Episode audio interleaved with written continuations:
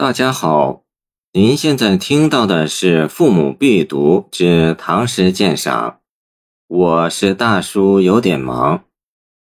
辋川闲居赠裴秀才笛，王维。寒山转苍翠，秋水日潺湲。倚杖柴门外，临风听暮蝉。渡头余落日，墟里上孤烟。复值皆余醉，狂歌五柳前。在唐代灿若星汉的诗人群落中，王维也许不算是影响和声誉最大者，但其才华诸多，修养深厚，即可谓最杰出者。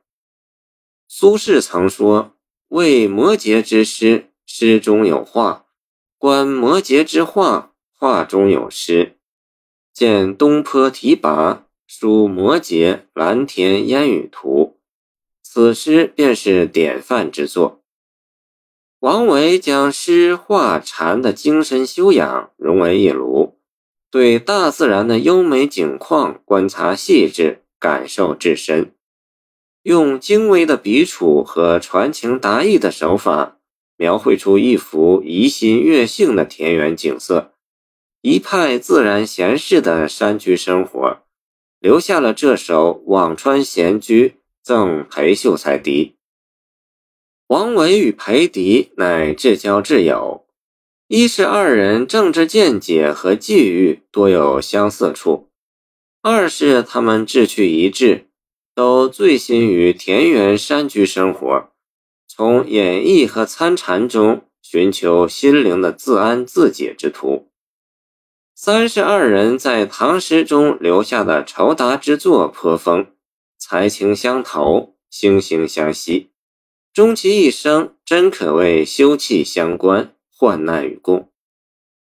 这是他们二人同在辋川隐居时的一个秋日黄昏，山峦在寒意中秋色苍然，辋川河水的流淌日渐细缓。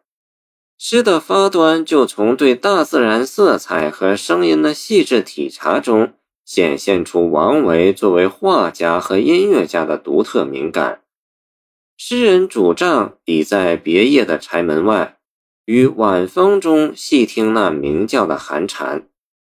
本诗为五律，临风听暮蝉之听当这读去声。静心低吟此诗，能体会到颔联是本诗最具流动乐感的部分。净莲则是一幅境界美妙、和睦的山水画，夕晖斜照着小河渡头，村落里升起一缕炊烟。墟里上孤烟，虽由陶渊明“暖暖远人村，依依墟里烟”画出，见归园田居其一，却与陶的温润平和、全无绳箫有所不同，加进了诗人的精心营构。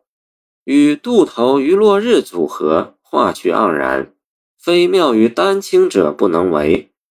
更有趣的是尾联，一个妙人创进这幅画中来。好友裴迪酒醉而归，带着古隐士皆余的狂傲与清醒，手舞足蹈，一路歌吟，来到自比为陶渊明的诗人面前。在这种恬淡自然、与世无奢的山居生活中，可歌可舞，可醉可呼，可借古人酒杯浇自己胸中快垒，夫复何求？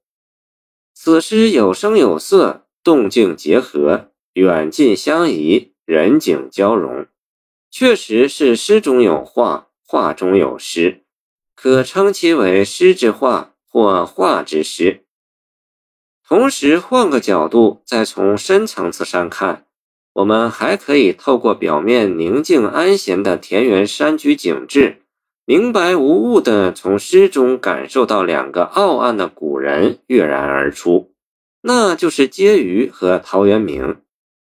婕妤为春秋时楚国隐士，躬耕为食，阳狂不仕。《论语微子》记载，他曾歌而过孔子曰。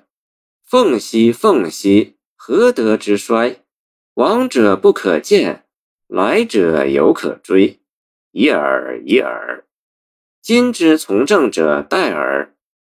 孔子下欲与之言，屈而辞之，不得与之言。陶渊明身处晋宋之交乱世间，篡夺迭出，杀伐纷起，政治黑暗，道德沦丧。诗人性本爱丘山，虽误落尘网中，一去三十年，却既不能和光同尘，又无力回天，最终还是选择了守拙归田园，复得返自然。王维巧借典故来重建时空，使皆于陶渊明与自己和裴迪四者在诗中并列而出，历代却同时，高傲的精神相互映照，熠熠生辉。谢谢您的收听，我的 QQ 号码幺七二二九二二幺三零，欢迎您继续收听我们的后续节目。如果你喜欢我的作品，请关注我吧。